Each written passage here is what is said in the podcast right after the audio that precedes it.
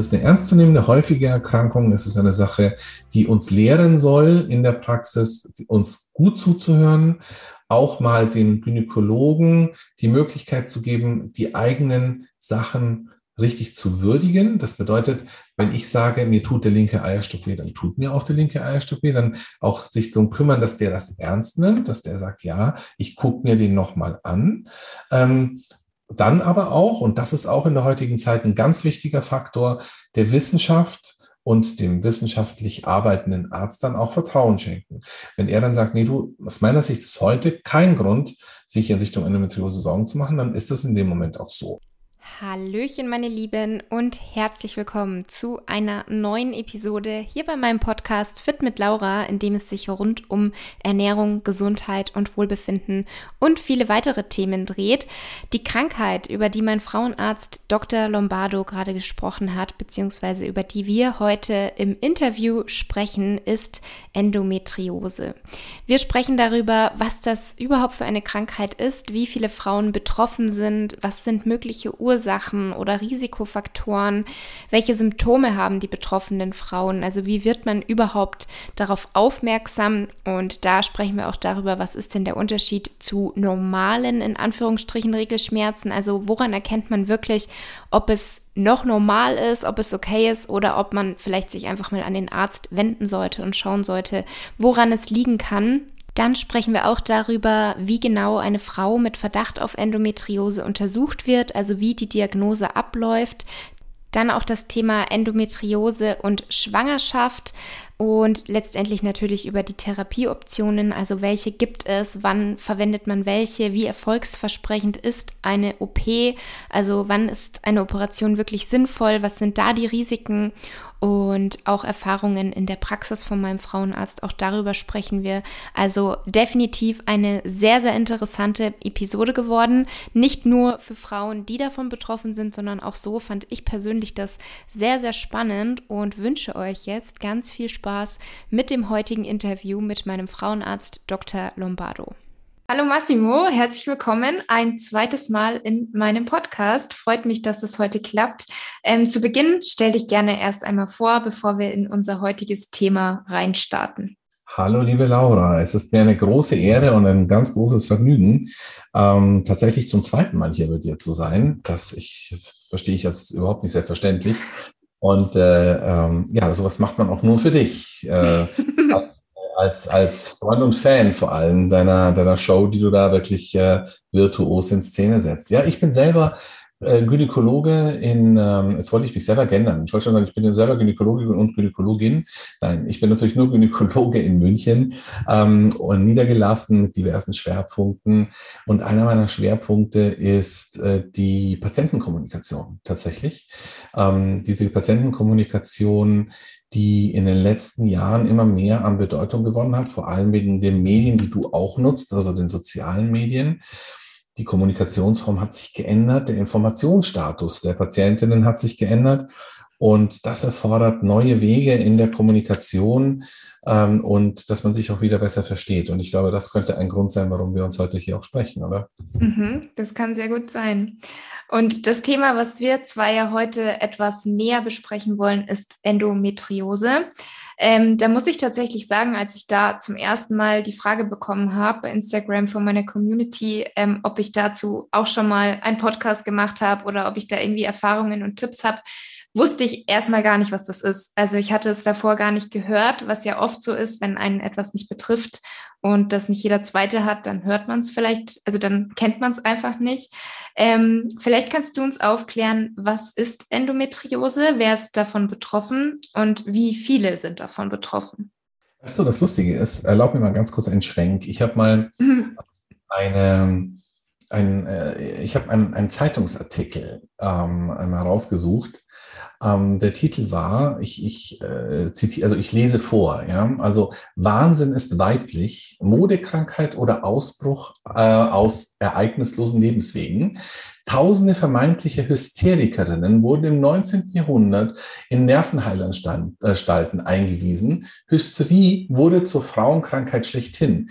Die Ärzte schlussfolgerten, alles nur Übertreibung, So schrieb man also im letzten Jahrhundert über jegliches Leiden, das Frauen hatten, Bauchschmerzen, verschiedene Blutungen. Das wurde als Hysterie abgetan, nicht, weil man es nicht besser wusste.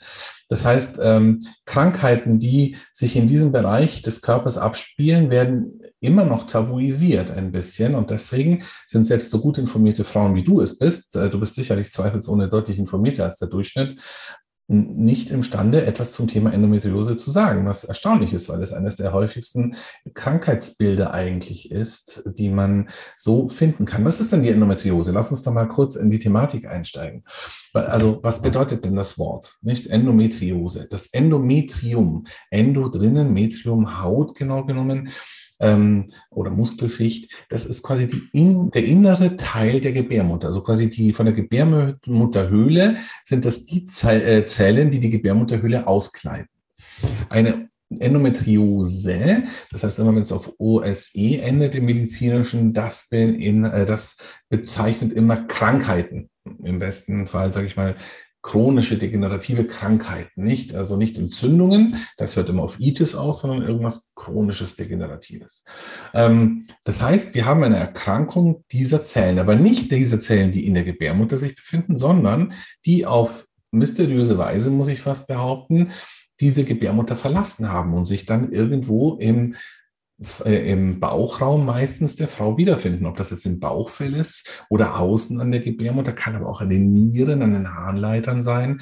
Äh, du findest diese ähm, Schleimhäute, also diese Gebärmutterschleimhaut ist es ja im Endeffekt auch ähm, äh, bis hoch zur Leber. Es gab sogar Fälle, wo das im Gehirn äh, wiedergefunden wurde. Wie das dahin kam, das weiß man nicht. Da gibt es also wirklich alle möglichen ähm, Theorien, ähm, äh, die das versuchen zu erklären. Und ich betone, es sind Theorien. Man weiß wirklich nicht, woran es lag ähm, oder woran es liegt, dass sich diese Herde da ausbreiten. Es gibt die Theorie der ähm, umgekehrten Menstruation, also quasi, dass die Menstruation von der Gebärmutter über die Eileiter in den Bauchraum wandert und nicht äh, sozusagen nach außen. Es gibt Theorien, dass äh, irgendwelche Verletzungen in der Gebärmutter dazu geführt haben, dass diese Zellen sich dann nach außen ausgebreitet haben. Oder es gibt auch äh, Theorien, dass diese dort auch einfach nur entstanden sind. Fakt ist, dass man ein, es eigentlich nicht weiß.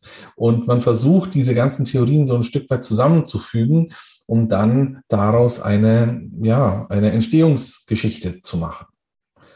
Ähm, Wann bist du denn das erste Mal gefragt worden zum Thema Endometriose? Das würde mich interessieren. Also hast du das wirklich noch nie gehört davor? Ich habe das wirklich davor noch nie gehört und ich glaube, das war vor einem Jahr oder so das erste Mal. Und dann kamen halt immer wieder mal Fragen, wo ich mir dann dachte, okay, so wenig, also weil beim ersten Mal dachte ich wirklich, das ist was ganz Seltenes und ob sich quasi blöd gesagt lohnt, dafür mal zu recherchieren oder einen Podcast zu machen, wenn es ja nur so wenige betrifft. Dann kamen aber immer mehr Fragen und dann habe ich mir das Ganze halt mal bei Google angeschaut und halt gesehen, okay, so wenige sind es wohl doch nicht, die davon betroffen sind und dass es halt vielleicht doch ein Thema ist, wo es sinnvoll und notwendig wäre, da ein bisschen drüber aufzuklären. Ja, über die genaue Ausbreitung weiß man ehrlich gesagt auch gar nicht so viel. Also man ähm, ist sich einig, dass das in bestimmten Gruppierungen gehäuft auftritt. Also, also fast ausschließlich kann man sagen, äh, betrifft das Frauen im geschlechtsreifem Alter, kann man mhm. sagen. Also die, ähm, man, man schaut natürlich immer nur auf bestimmte Gruppierungen. Das sind meistens Frauen, die ähm, schon bereits in Untersuchung sind, also untersucht werden. Das sind schon meistens Frauen, die äh, in irgendeiner Form eine, ähm, ja, eine medizinische Laufbahn durchlaufen sind, weil sie sozusagen so lange schon Beschwerden haben. Das sagt natürlich nichts über die Frauen, die womöglich ähm, noch gar nicht äh, in Erscheinung getreten sind. Die können nämlich auch Endometriose haben. Das finde ich ganz interessant.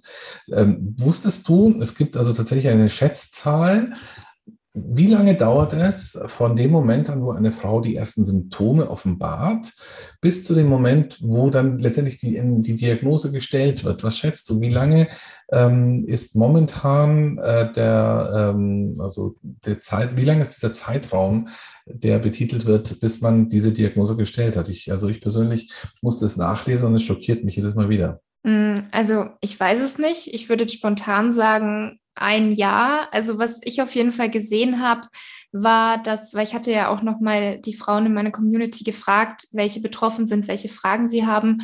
Und da haben schon auch einige gefragt, warum es eben zum einen so schwierig ist, die Diagnose zu stellen und warum es auch häufig so lange dauert. Also das haben viele geschrieben. Das werden wir im Laufe dieses Podcasts noch erarbeiten. Aber Fakt ist, dass es zehn Jahre dauert, bis äh, im Durchschnitt, bis die Patientin äh, dieser Diagnose zugeführt wird. Das sind zehn Jahre Schmerzen, Leiden, Blutungen. Wir gehen da auch noch darauf ein, was genau alles im Speziellen. Aber ich finde das eine unwa also unwahrscheinlich mhm.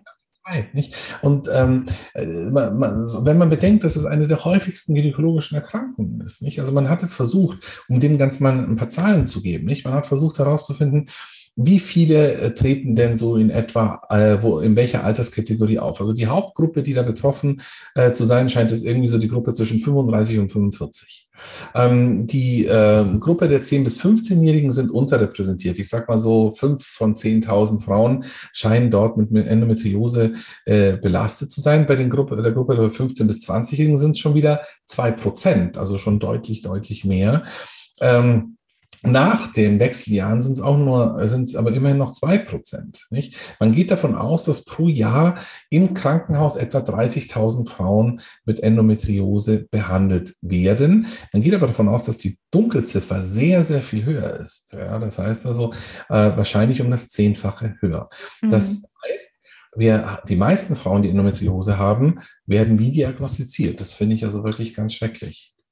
Mhm es ist ja so, dass ähm, man hat versucht, nachdem man nicht weiß, woher diese Erkrankung kommt, hat man sich gedacht, gibt es denn bestimmte Risikofaktoren, an denen man es festmachen könnte, zum Beispiel, Mensch, wenn ich das habe, dann ist die Wahrscheinlichkeit höher, dass meine Symptome irgendwie mit ähm, einer Endometriose vereinbar sind. Nicht, man hat geguckt, zum Beispiel bestimmte Allergien oder Autoimmunerkrankungen Erkrankungen oder ähm, zum Beispiel auch so Risikofaktoren wie, wie Rauchen oder äh, ein hoher BMI, also quasi höheres Körpergewicht, die Einnahme der Pille oder bestimmte Ernährungsgewohnheiten All das hat man versucht zu eruieren, um herauszufinden, ob die Endometriose vielleicht bestimmte Risikofaktoren zur Basis hat, nachdem man nicht weiß, woher die Krankheit an sich kommt. Und all diese Faktoren ergeben keinen Zusammenhang. Also man ist da völlig äh, verloren. Ja, man, man glaubt, dass die Zyklusdauer eine Rolle spielt. Nicht, also wenn du einen Zyklus hast, der unter 27 Tage ist, also zwischen den ersten Tagen der Periode oder auch die Dauer der Periodenblutung, wenn die besonders lange ist, nicht? Oder wenn du sehr viele Schwangerschaften und auch gleichzeitig viele Fehlgeburten hattest, könnte das durchaus ein Grund sein, ja. Äh, auch das Alter, wenn deine erste Regelblutung, das nennt man Menarche, wenn das aufgetreten ist, auch das scheint irgendwo eine Rolle zu spielen. Aber welchen genauen Zusammenhang das zu haben scheint, weiß man nicht. Man hat auch herausgefunden, dass es in Familien häufiger auftritt. Also auch da werden genetische Komponenten vermutet, aber letztlich hat man noch kein Gen gefunden, das damit tatsächlich in Zusammenhang steht. Ja. Mhm. Spannend. Und das Thema Ernährung, spielt das irgendwie eine Rolle? Weil da auch die Frage kam, ob man da was machen kann, was vielleicht auch Linderung der Schmerzen schafft. Gibt es da schon irgendwas oder ist das auch noch total unklar? Bedauerlicherweise, also ich habe mir die Mühe gemacht, in Vorbereitung auf diesen Podcast tatsächlich nochmal die Leitlinie, die aktuelle, sehr genau zu lesen. Und da gibt es keinen Hinweis. Also die haben das versucht zu untersuchen, ähm, weil man davon ausgeht, man vermutet, man denkt, man weiß es nicht, dass also bestimmte inflammatorische Zustände, also entzündliche äh, Zustände, das äh, bevorzugen, also diese, diese Endometriose im Bauchraum. Und hier werden bestimmte, äh, sage ich mal, oxidative ähm, äh, Prozesse vermutet an der Basis. Und es gibt ja Ernährungsformen, die eben genau hier basisch und säurehaltig und letztendlich auch Oxidantien, die das entsprechend behandeln können. Das wurde tatsächlich auch untersucht, aber man hat keinen Zusammenhang gefunden. Das ist das Bedauerliche. Mhm. Äh, somit äh, kann ich die Frage so nicht beantworten. Ich weiß es nicht, aber ganz ehrlich. Man äh, vermutet es logischerweise, aber man weiß es nicht wirklich. Ja? ja. Das, das Problem ist, ähm, äh, finde ich, fängt aber noch mal ein bisschen vorher an. Nicht, also nicht nur, wie ich es behandeln kann, sondern das überhaupt erst mal rauszufinden. Weil wenn man sich anguckt, was diese Frauen an Symptomen abgeben, dann haben wir das Potpourri der weiblichen Freuden, nicht? Also das heißt, wir haben hier von ähm, schmerzhaften Perioden, von Unterbauchschmerzen, was hier allerdings als Besonderheit gilt, ist, dass diese Unterbauchschmerzen am Anfang immer zyklisch zu sein scheinen und dann sich irgendwann mal unabhängig vom Zyklus immer wieder darstellen. Das ist sicherlich eine, eine auffällige Sache. Dann scheinen diese Frauen doch tatsächlich immer wieder Probleme auch beim Stuhlgang zu bekommen. Das heißt also, sie haben Probleme, Stuhl abzusetzen. Das heißt, sie fühlen sich wie blockiert. Nicht, die würden gerne Stuhl absetzen, aber es geht nicht. Ja, manchmal ist auch Blut mit im Stuhl. Ähm, dasselbe gilt beim Wasserlassen. Sie würden gerne Wasserlassen schaffen, ist aber nicht. Also das sind so Faktoren, die dazukommen, neben der klassischen äh, Schmerzen beim Verkehr. Das wird dort auch immer wieder erwähnt und den verstärkten Periodenblutungen. Das mhm. letztendlich das Symptom, das letztendlich dazu führt, dass am Ende die Diagnostik überhaupt vorangetrieben wird, ist die Sterilität. Das sind oftmals Frauen, die versuchen, schwanger zu werden und es nicht schaffen.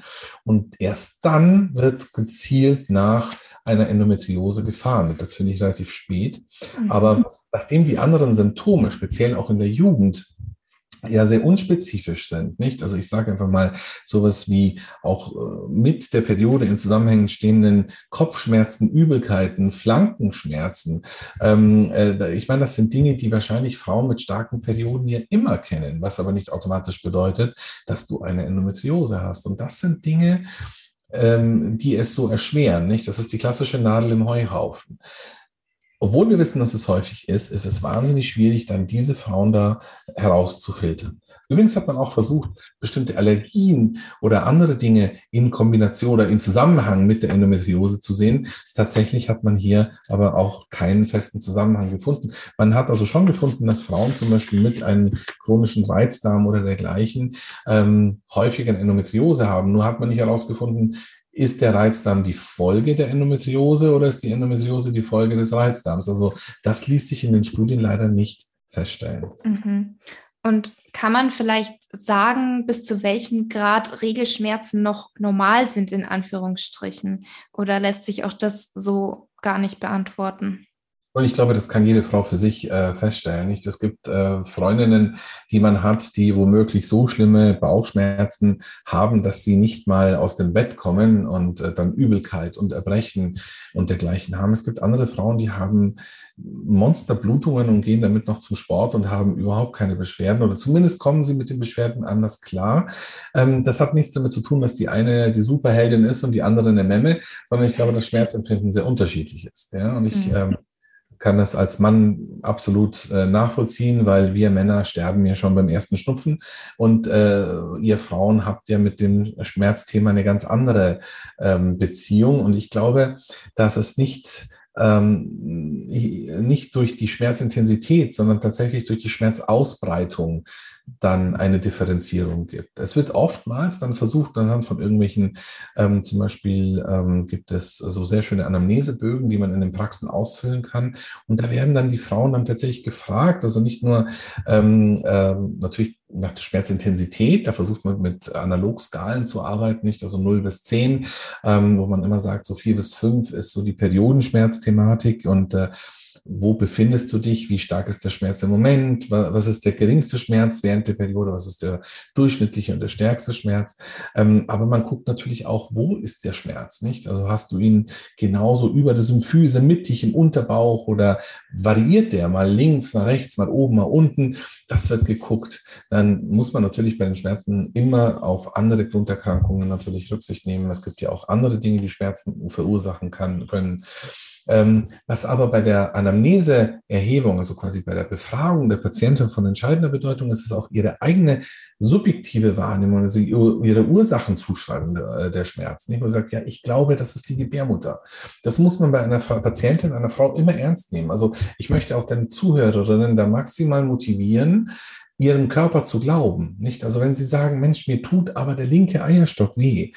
Nicht, das mag der Gynäkologe, die Gynäkologin belächeln. Aber wenn du das so empfindest, ja, dann ist es wahrscheinlich auch der linke Eierstock, nicht?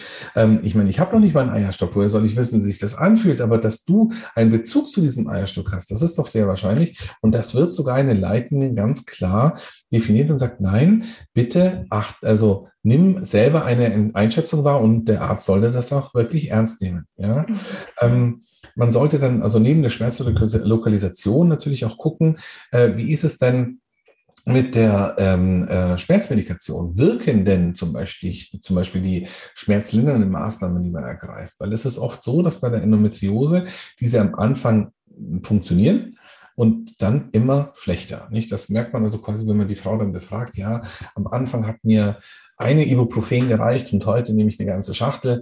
Ähm, das ist schon ein Zeichen dafür, dass da was passiert, nicht? Und äh, ähm, dann, äh, oder ganz früh habe ich gar keine Medikamente genommen und mir dann eine Wärmflasche gereicht. Und heute brauche ich richtig viel ähm, letztendlich Stoff, um hier, um hier durchzukommen. Nicht? Also das ist äh, schon von Bedeutung. Natürlich sollte man auch gucken, hat die Frau gerade Stress?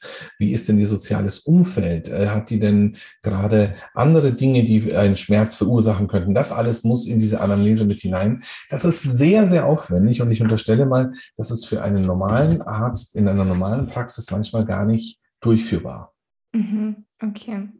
Und was genau sind dann die Untersuchungen, die gemacht werden oder die vielleicht gemacht werden müssten und wo der Frauenarzt dann vielleicht nicht die entsprechenden Geräte hat oder was man da benötigt? Doch, tatsächlich ist es ja so, dass die meisten Ärzte eigentlich genau diese Geräte haben. Das ist in dem Sinne ja gar kein Problem. Das mhm. heißt, es wenn eine Patientin kommt und so diese Leitsymptome, dazu sagt man immer, das sind also die Schmerzen bei, Schmerzen bei der Periode, äh, Schmerzen beim Wasserlassen, Schmerzen beim äh, Stuhlgang oder Probleme beim Stuhlgang, Schmerzen beim Verkehr und oder auch Sterilität. Ähm, wenn diese Symptome hinzukommen äh, mit Unterbauchschmerzen ganz allgemeiner Art, eben zyklisch und unzyklisch, dann ist der Verdacht auf eine Endometriose da und dann sollte man auch unbedingt untersuchen. Die Untersuchung sollte also tatsächlich auch dem gynäkologischen Stuhl stattfinden. Dann kommt hier der Arzt und wird als allererstes mit diesem Spekulum, das sind so diese, diese äh, Untersuchungsgeräte, mit denen man also in die Scheide hineinschauen kann, erstmal gucken, wie sieht denn die Scheide aus? Sind da schon Anzeichen für irgendetwas? Dann guckt man sich die Scheide genau an, also auch vorne und hinten. Gibt es dort irgendwelche Besonderheiten? Da kann man schon einiges entdecken. Dann versucht man zu untersuchen und schaut, tut es weh, wenn ich die Gebärmutter bewege? Tut es weh, wenn ich ähm, in die äh, Region der Eierstöcke gehe? Das heißt, das sind so die klassischen Untersuchungen. Vielleicht sollten wir den Zuhörerinnen und Hörern ähm, hier noch ganz kurz eine Insight geben, warum ist das von Bedeutung? Wenn ich diese Schleimhaut aus der Gebärmutter an anderer Stelle wiederfinde, diese Schleimhaut hat eine bestimmte Funktion. Das haben wir bis dato noch unterschlagen. Diese Schleimhaut hat die Funktion, zyklisch, also quasi hormonabhängig zu bluten. Wenn ich also in der Gebärmutter, äh, Verzeihung, wenn ich also im Bauchraum eine Schleimhaut habe, die normalerweise in der Gebärmutter ist, dann blutet die halt einfach in den Bauchraum hinein und nicht wie bei der Gebärmutter über die Scheide nach außen. Dieses Blut sammelt sich im Bauchraum und typischerweise wird dieses Blut dann gerinnen und Verklebungen erzeugen. Diese Verklebungen sind es, die dann den Frauen oftmals große Schmerzen zufügen, weil dann der Darm, die äh, Harnleiter, die Gebärmutter selber, die, äh, die, die Eileiter etc., All das kann sich nicht mehr frei bewegen. Das ist normalerweise mit so einer leichten Flüssigkeit benetzt. Nennen wir Schmiermittel. Ja, mit diesem Schmiermittel können sich alle Organe gegeneinander bewegen, ohne dass sie verkleben. Und das tut nicht weh. Wenn aber da Blut ist und dann sich diese Organe durch diese, ähm, äh, durch dieses Blut dann tatsächlich aneinander haften, dann tut das weh. Warum? Du bewegst dich selber, die Organe reiben aneinander. Die Organe selber, nämlich der Darm zum Beispiel, aber auch die Harnleiter, selbst die Eileiter, die Gebärmutter, alle haben einen, sind ja alles Muskeln, haben also eine eigene Beweglichkeit. Das nennt man Motilität. Und diese Beweglichkeit wird dann eingeschränkt, beziehungsweise führt zu Reibung mit den anderen Organen. Und das ist das, was weh tut. Und wenn ich dich dann vaginal untersuche, und ich sehe, Mensch, ich kann die Gebärmutter gar nicht ordentlich bewegen, weil die Frau, oh, das ist wie verbacken, nicht? Oder du hast höllische Schmerzen wie beim Geschlechtsverkehr, nicht? Weil beim Geschlechtsverkehr der Penis, der, der Penis dringt ein und bewegt die Gebärmutter, bewegt letztendlich genau diesen hinteren Raum, wo das Blut sich sammelt, nicht? Also hinter der Gebärmutter ist äh, mit der tiefste Raum im weiblichen Körper, den nennt man Douglasschen Raum. Und da sammelt sich dann das Blut, das oben irgendwo runterblutet und verklebt. Und schon hast du Schmerzen. Und das erklärt, warum man also mit einer normalen vaginalen Untersuchung schon ziemlich weit kommen kann. Dann äh, ist sehr hilfreich auch der Ultraschall. Also ich kann hier äh, ähnliches Prinzip ähm, äh, mit dem Ultraschall. Das ist diese Vaginalsonde, die in die Scheide eingeführt wird. Also nicht von oben vom Bauch, sondern transvaginal gehe ich in die Scheide hinein und schalle und sehe, ah, okay, da ist die Gebärmutter, da ist der Darm. Dann kann ich mit einem einfachen Move, sage ich mal, meine andere Hand auf den Bauch legen und versuchen dort den Darm wegzubewegen. Das sehe ich im Ultraschall. Wenn ich das bewegen kann, das nennt man Sliding Sign, dann weiß ich, okay, gut, da ist eine gute Beweglichkeit, da gibt es keine Verklebungen. Klappt das nicht, ist das ein Hinweis dafür, dass es da wahrscheinlich Verklebungen hat oder dergleichen. Nicht? Freie Flüssigkeit im Douglasraum, sind natürlich auch Hinweise tiefer gelegene Endometrioseherde, die sehe ich im Ultraschall natürlich nicht. Ich sehe dann nur relativ oberflächliche Verklebungen. Dafür gibt es dann noch eine weitere diagnostische Möglichkeit. Da gibt es zum Beispiel solche Dinge wie ähm, das äh. Nicht? Also ich kann mit dem Kernspin, MRT kurz genannt, Magnetresonanz, ähm, Verfahren. Das kann das äh, tiefere Herde auch aufzeigen. So richtige äh, Herdegruppen kann man damit nachweisen. In den letzten Jahren hat man auch versucht, verschiedene Blutparameter als diagnostische Verfahren noch heranzuziehen, ob das jetzt zum Beispiel das Anti-Müller-Hormon als ähm, Reserve, äh, als ovarielle Reservefaktor oder andere, Hormo äh, andere Blutparameter waren.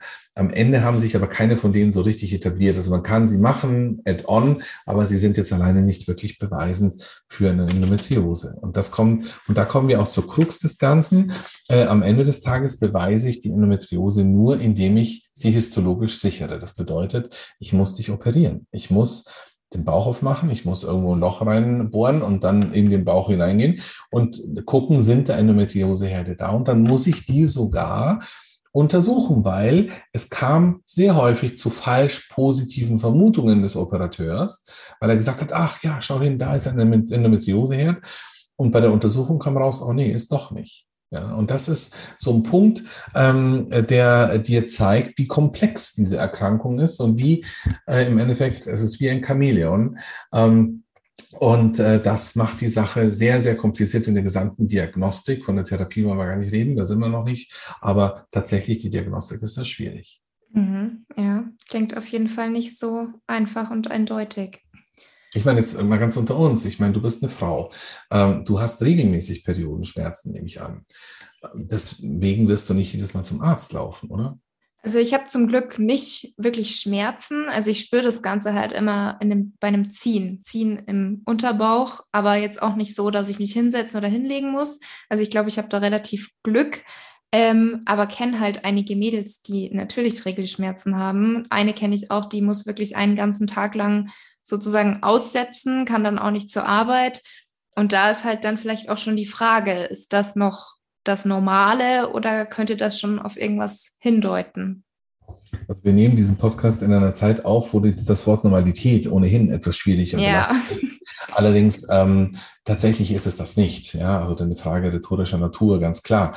Aber ähm, man weiß noch nicht mal so genau, welchen Einfluss eigentlich Periode, Periodenblutung, Periodenstärke auf das äh, weibliche Dasein hat. Denn wenn wir wirklich die Natur bemühen wollen, jetzt lass mich kurz philosophieren, dann ist es ja völlig unnatürlich, dass du so viel blutest. Nicht? Das heißt, du musst dir eigentlich dir vorstellen, kleiner Fun-Fact am Rande, ähm, vor etwa 1000 Jahren hat eine Frau in ihrem Leben etwa, 1000, äh, etwa 50 Mal menstruiert. Sie hat relativ spät angefangen äh, mit der ersten Menstruation, ist sehr relativ früh verstorben, hatte dazwischen permanent Schwangerschaften. Bis vor etwa 100 Jahren waren es immerhin schon 250 Mal im Zyklus eines Lebens. Nicht? Auch da im Vergleich zu heute immer noch später angefangen, früher aufgehört und deutlich mehr Schwangerschaften, als das heute der Fall ist. Und jetzt Frage an dich, was schätzt du, wie oft menstruiert eine Frau in ihrem Lebenszyklus heute? Hm. Ja, irgendwas mit 1000. Also ich denke, da sind wir nicht mehr bei den 100. da, da sind wir tatsächlich drüber, da hast du völlig recht. Du hast ein bisschen falschen Faktor gewählt, aber grundsätzlich die richtige Richtung. Es sind heute etwa 500 bis 600 Mal in einem Lebenszyklus. Nicht warum? Weil du natürlich deutlich äh, weniger Schwangerschaften erzeugst und länger blutest. Nicht? Du fängst an, du fängst früher an, letztendlich ähm, zu bluten, aufgrund der Ernährung in erster Linie, und du hörst später auf. Und was ich jetzt sage, ist bitte ganz klar zu differenzieren von deinen sehr klugen Ausführungen zum Thema der ausbleibenden Periode. Das hat damit nichts zu tun, weil du beziehst dich da auf krankhafte oder auf fehlgelaufene ähm, Prozesse, nicht die klassische Athletentrias, nicht mit, äh, äh, mit äh, Fehl- oder Unterernährung und Untergewicht und, und zu viel Sport und, und äh, aber auch noch andere Erkrankungen. Davon rede ich jetzt nicht. Das sind pathologische Momente, die gehören behandelt. Da sind wir uns einig. Aber an sich ist es für die aus Natursicht völlig unnatürlich, dass du 500 Mal in deinem Leben blutest, weil die Natur will ja, dass du schwanger wirst. Das heißt, jetzt rein biologisch gesprochen, ganz ohne irgendwelche gesellschaftlichen Formen oder Normen, will die Natur, dass du hier permanent, am besten jeden Monat ein Kind erzeugst. Ja? Das ist also der einzige Wille, wenn man die Natur jetzt so ein Stück weit vermenschlichen will, ähm, den die Natur hat.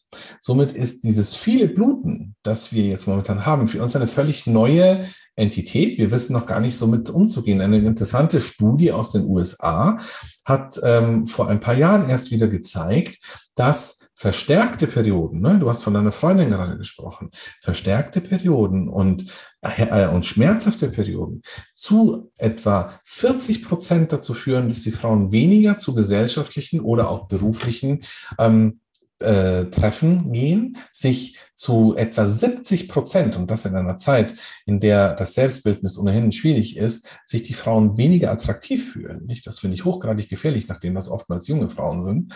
Ähm, zu 25 Prozent sich das in Beziehungsproblemen äußert und zu über 30 Prozent im beruflichen. Das zeigt, welchen Einfluss dieses Bluten letztendlich auf die Frau hat. Und jetzt ganz provokant gefragt, ist Bluten noch natürlich? Ja, also das muss man dann vielleicht, vielleicht ist das der Titel deines ähm, Podcasts heute, ich weiß es nicht. Aber Fakt ist, haben wir hier eine, ein ernsthaftes Thema, nicht? Weil ähm, wie, wie viel Blutung ist noch normal?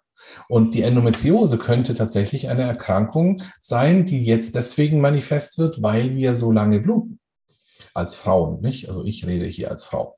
Und mhm. tatsächlich haben wir ähm, die äh, Erkrankung, Endometriose wird erst meistens, gut, wir wissen, zehn Jahre braucht es, bis sie diagnostiziert wird. Aber wird meistens erst, wie gesagt, zwischen 35 und 45 manifest. Da fällt sie erst auf. Und warum fällt sie da auch meistens erst auf? Weil da die Frauen plötzlich zur Sterilitätsbehandlung gehen und sagen, Mensch, ich wollte doch Kinder. Nicht die durchschnittliche Erstgebärende in Westeuropa und in der westlichen Welt im Allgemeinen äh, liegt so etwa bei 32 Jahren. Das ist deutlich später als noch vor 100 Jahren. Also das, vor 100 Jahren waren wir bei 22.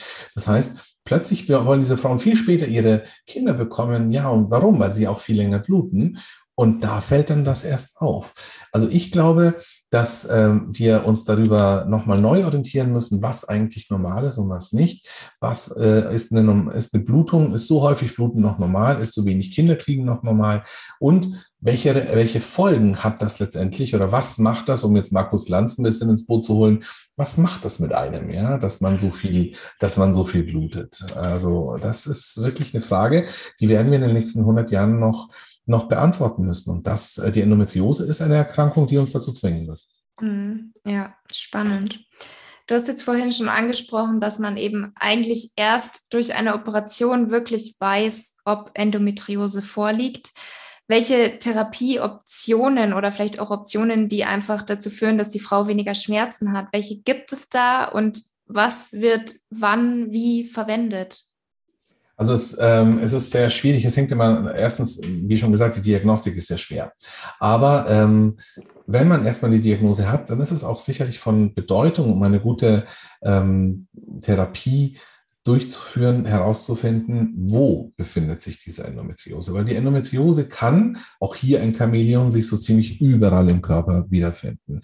Beispielsweise, man hat bei Frauen, die einen Dammschnitt nach Entbindung hatten, in der Narbe dann äh, Endometrium, also sprich eine Endometriose festgestellt. Sie kann aber auch auf dem Harnleiter sein und sie kann auf den Eierstöcken sein oder sie kann sogar in der Gebärmuttermuskulatur, also nicht innen in der Höhle, sondern in die Gebärmuttermuskulatur hineingewandert sein das zeigt, dass es schon verschiedene Ansätze geben muss in der Therapie, nicht? Also wenn ich das im, im Bereich der Harnröhre habe oder Harnleiter habe, dann muss ich da natürlich ganz anders vorgehen, wie wenn ich das im Bereich der ähm, Gebärmutter oder des Eileiters habe. Die erste Therapie ähm, oder der erste Therapieansatz ist immer erstmal medikamentös, nicht? Das heißt, wir werden immer versuchen, solange die Frau nicht jetzt äh, zum Kinderwunsch da ist, werden wir immer versuchen, eine, einen medikamentösen Ansatz zu haben. Und das ist meistens hormonell.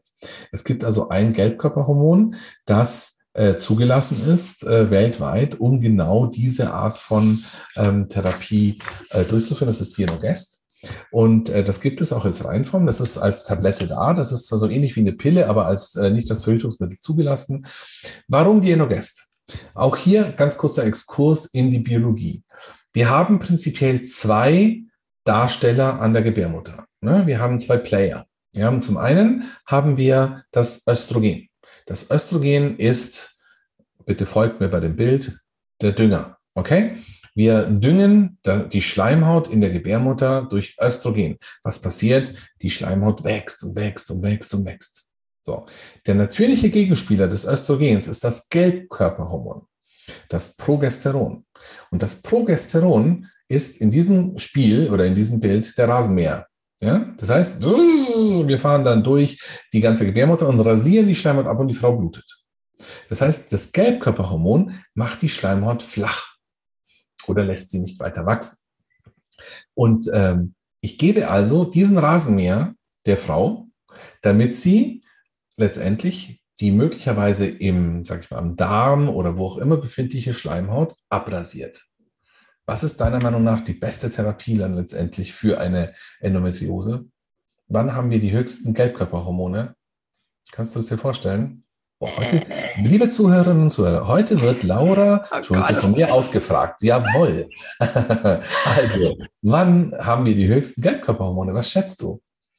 Du ähm, kannst es eigentlich gar nicht wissen, aber ich will es trotzdem wissen. Ach so, ich, ja, wenn ich es nicht wissen kann, dann. ja, aber ich will gucken.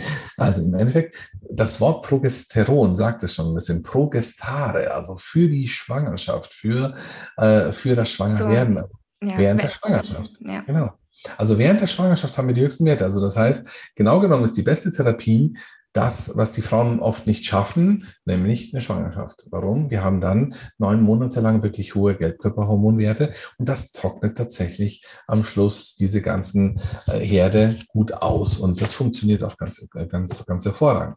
Aber, ähm, aber am Ende, äh, wenn wir diese Option jetzt, sage ich mal, nicht haben, dann kann man es eben durch Zugabe von diesem Dienogest geben. Wenn das nicht geklappt hat, dann wird man versuchen, man wird immer erst versuchen, das Ganze konservativ zu behandeln. Also so gut es geht, erstmal mit Hormonpräparaten und dergleichen zu arbeiten, bevor man jemanden operiert. Das hat damit zu tun, man hat nicht so viele Operations häufig, also von der Häufigkeit nicht so viele Möglichkeiten. Nicht, das heißt, ich kann nicht so jemanden 20 Mal operieren. Das wird nicht funktionieren, weil jedes Mal, wenn ich operiere, ist die Gefahr für ähm, neue Infektionen, für neue Verklebungen und für Verletzungen wird es jedes Mal höher. Das heißt, man wird versuchen, die Frau so wenig und so selten wie möglich zu operieren, sofern es das klinische Bild äh, zulässt. Also arbeite ich erst mit diesem Dienogest. Wenn das nicht klappt, dann kann man auch mal ganz normale, ja, die Pille geben, nicht? Also kombinierte Östrogen und Gestagen, also Progesteronpräparate sind klassischerweise die Pille. Man kann auch versuchen, andere Gestagene, also die Pille ähm, nicht das zum Beispiel das Dienogest, es gibt ganz viele andere, ähm, das Levonorgestrel und wie sie alle heißen, Drospinon, die ganzen anderen ähm, Gelbkörperhormone letztendlich zu geben, die funktionieren auch in lokaler Anwendung, je nachdem, wo ich mein, äh, mein, äh, meine Endometriose habe. Beispielsweise habe ich also eine Adenomiosis, das ist quasi, wenn dieses Endometri diese Endometriose sich in der Muskulatur der Gebärmutter befindet, kann ich sogar mit einer Spirale arbeiten, einer Hormonspirale als Beispiel. Nicht? Und dann gibt es natürlich noch die Möglichkeit, richtige GNH-Analoga zu geben. Das gibt man oftmals äh, wirklich in, in, der Krebstherapie. Das ist echt eine heftige Nummer. Damit schickst du die Frauen wirklich richtig in die Menopause. Das macht man sehr, sehr ungern, aber äh, ist sicherlich auch eine Möglichkeit zu hantieren. Was es auch noch gibt, fand ich auch spannend. Ähm, ich muss gestehen, äh, ich muss das selber nachlesen, weil das so ein bisschen, sage ich mal, Kolibris sind, äh, zumindest für jemanden, der das nicht jeden Tag macht. Äh, man kann auch mit hochfrequenten Ultraschall versuchen, zum Beispiel Herde zu, äh, zu äh, anzugreifen und auszubrennen, wenn man so will. Man kann auch versuchen, wenn man irgendwo bestimmte Areale vermutet, wo die Endometriose ist, kann man dort mit, das nennt man Embolisation arbeiten, dass man so kleine Perlen in das zugehörige Gefäß, das diese Bereiche äh, versorgt, geben. Dann dieses, dieses Gefäß geht dann, äh, wird dann verschlossen.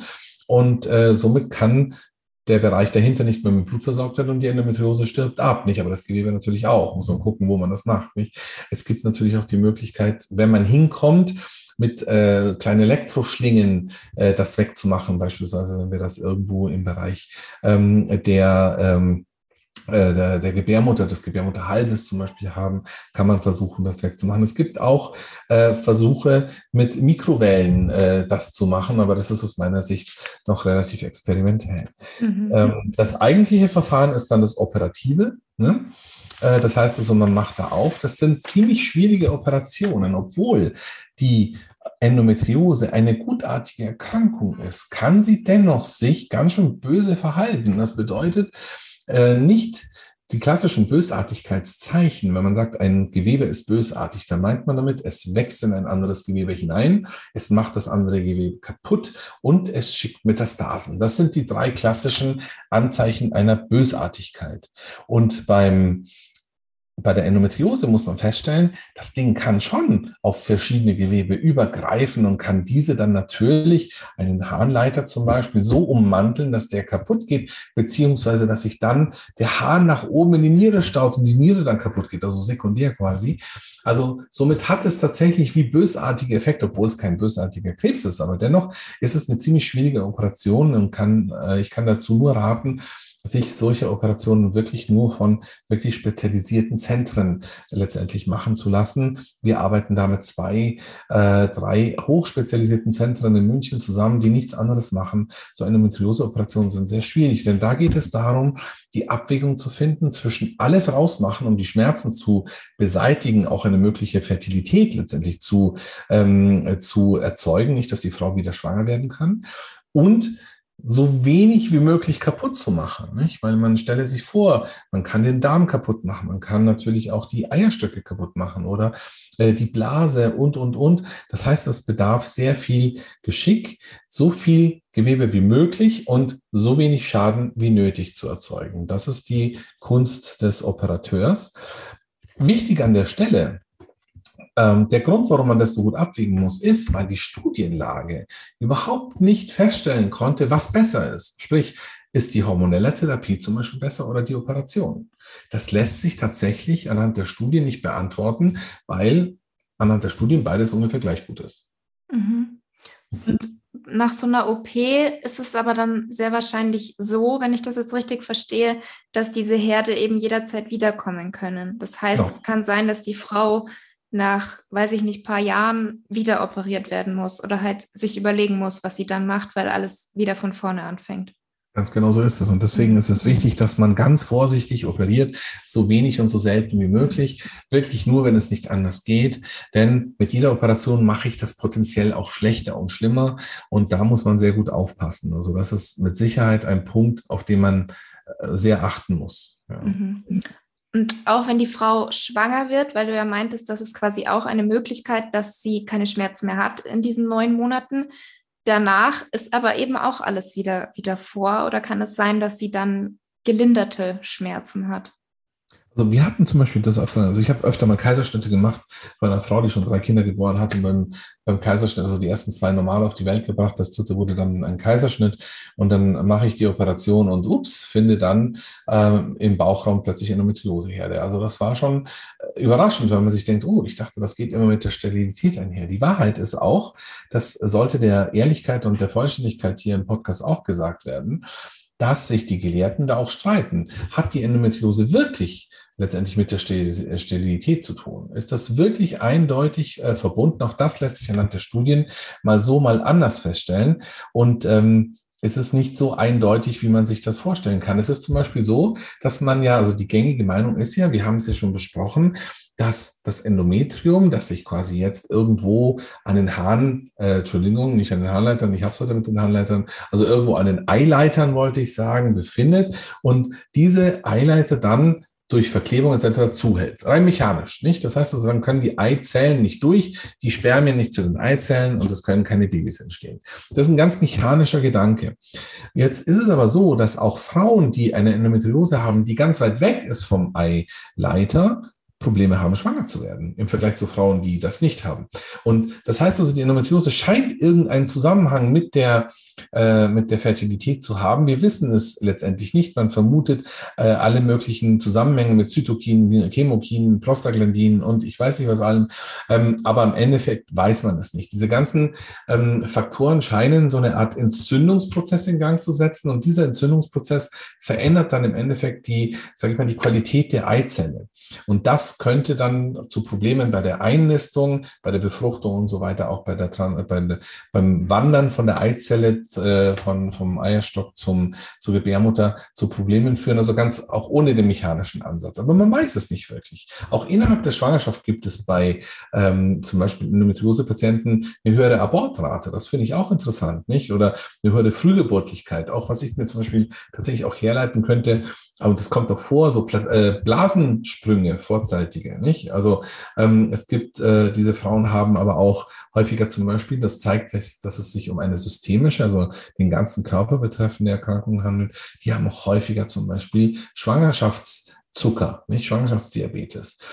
Warum? Weiß man nicht. Es fällt nur auf, nicht? Und das äh, ist dann quasi nichts anderes als eine Sammlung von, äh, von Daten, die zeigt, dass diese Endometriose eine ernsthafte Erkrankung ist, über die eine Frau schon, finde ich, Bescheid wissen sollte. Deswegen finde ich den Podcast sehr wertvoll heute.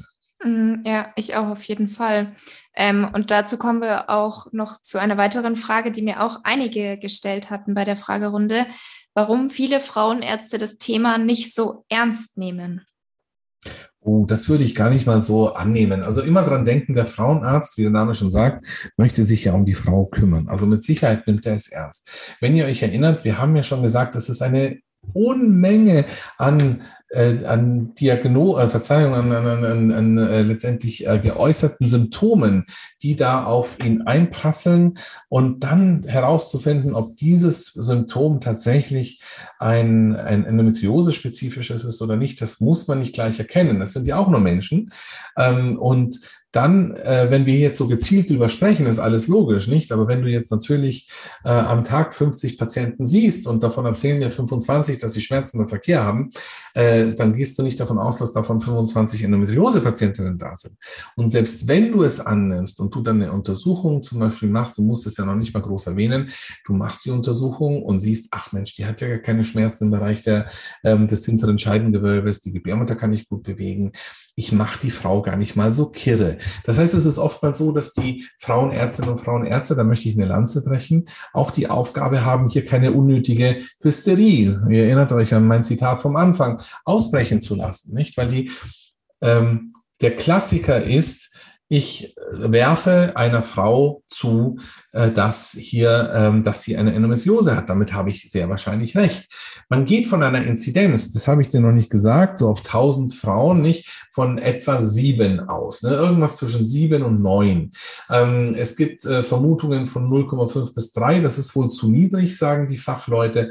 Dann gibt es wieder andere, die schätzen 30 bis 50 Prozent. Das scheint zu hoch zu sein, weil ähm, diese Zahl entspringt meistens aus irgendwelchen Kinderwunschzentren. Da sind natürlich geballt Frauen mit, äh, mit einer aktiven Endometriose äh, vorhanden.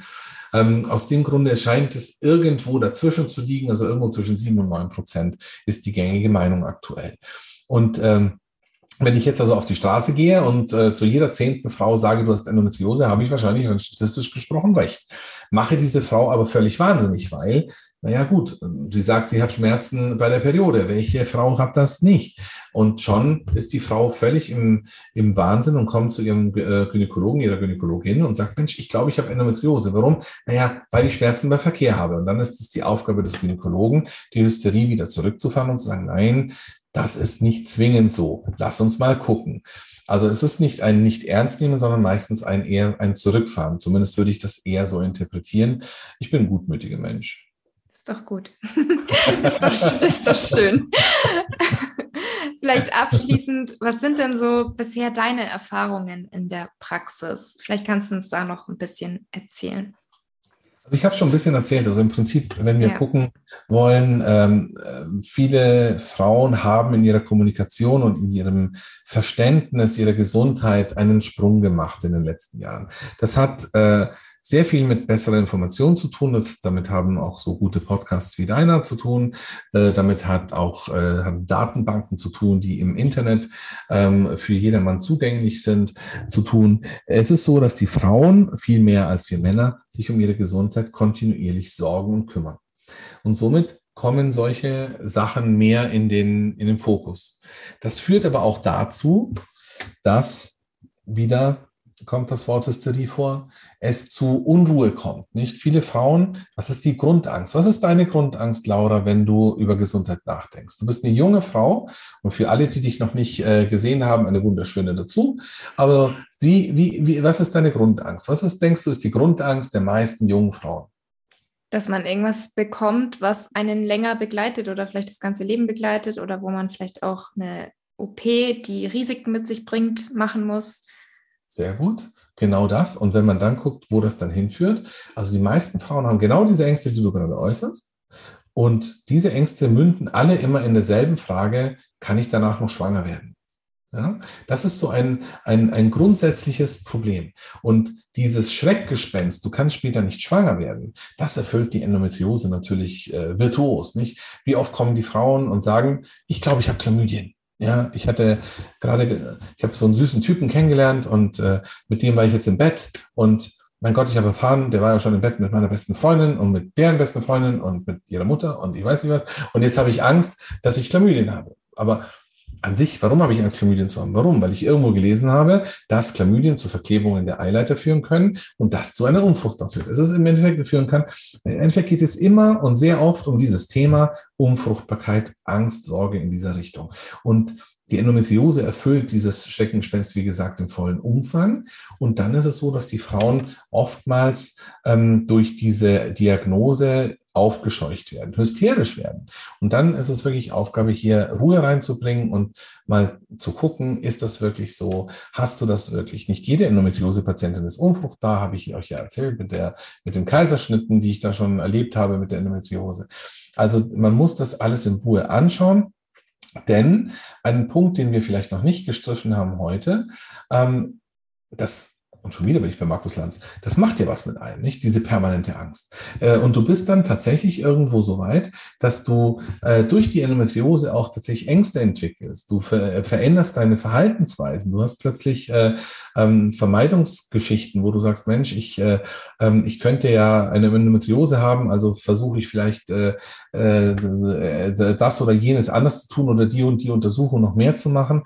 Ähm, und diese Frauen kommen dann in so eine in eine Angstspirale hinein, die per se nochmal ein Problem darstellt. Und äh, so ist es dann auch, dass man oftmals Endometriose-Patientinnen, Diagnostizierten, auch schon psychologische Betreuung gibt, nicht, damit diese dann ähm, während äh, der Schwanger äh, Schwangerschaft, während der Endometriose letztendlich schon äh, betreut werden können. Aber auch oftmals ist es eben Aufgabe der Gynäkologinnen und Gynäkologen, hier eine äh, Beruhigung der Patientin herbeizuführen, indem man sie runterholt von der Angst. Ja. Mhm. Ja. Und das Sehr ist die Erfahrung, die ich in der Praxis habe, dass wir hier eine richtige Relation schaffen müssen. 9 Prozent ist nicht 90 Prozent und ähm, Endometriose ist nicht gleich Sterilisation oder Sterilität. Ähm, es ist eine ernstzunehmende, häufige Erkrankung. Es ist eine Sache, die uns lehren soll in der Praxis, uns gut zuzuhören, auch mal den Gynäkologen die Möglichkeit zu geben, die eigenen Sachen richtig zu würdigen. Das bedeutet, wenn ich sage, mir tut der linke Eierstock weh, dann tut mir auch der linke Eierstock weh, dann auch sich darum kümmern, dass der das ernst nimmt, dass der sagt, ja, ich gucke mir den nochmal an. Ähm, dann aber auch, und das ist auch in der heutigen Zeit ein ganz wichtiger Faktor, der Wissenschaft und dem wissenschaftlich arbeitenden Arzt dann auch Vertrauen schenken. Wenn er dann sagt, nee, du, aus meiner Sicht ist heute kein Grund, sich in Richtung Endometriose Sorgen zu machen, dann ist das in dem Moment auch so. Wenn die Beschwerden bleiben und man zweifelt, kann man immer wieder zur Kontrolle gehen und das immer wieder nachweisen lassen. Aber man muss der Wissenschaft heute glauben. Also was ich gar nicht mag, ist, wenn man sich hinstellt und sagt, ja, ähm, die, die Wissenschaft sagt das, aber ich glaube was anderes. Also die, die Wissenschaft haben wir genau dafür da, um sich über den Glauben zu stellen und äh, das Wissen, das man über die Wissenschaft anhäuft, ist mehr wert als das Wissen eines Einzelnen. Und deswegen müssen wir äh, dann auch einander vertrauen. Die Ärzte müssen den Patientinnen mehr zuhören und die Patientinnen vielleicht hier und da dem Arzt mehr glauben. Ja, Das stimmt. Da kann ich dir zustimmen. Okay, dann würde ich sagen, wir sind am Ende dieser Episode. Vielen, vielen Dank für dein Wissen, deine Erfahrungen, deine Recherche. Also es ist, glaube ich, echt eine sehr, sehr wertvolle Episode geworden. Nicht nur zum Thema Endometriose, sondern auch darüber hinaus. Wirklich ist da ganz viel drin, glaube ich. Von daher danke an dich und deine Zeit. Liebe Laura, danke an dich und deine tolle Arbeit. Vielen, vielen herzlichen Dank für die Einladung heute. Sehr gerne. Tschüss. Tschüss. Ich hoffe sehr, das Interview hat euch gefallen. Wie immer freue ich mich natürlich riesig über euer Feedback, sei es per Nachricht bei Instagram oder gerne auch eine Bewertung bei Apple Podcasts oder bei Spotify. Und ja, vielen Dank fürs Zuhören. Bis zum nächsten Montag und ich wünsche euch jetzt noch eine ganz, ganz tolle Woche.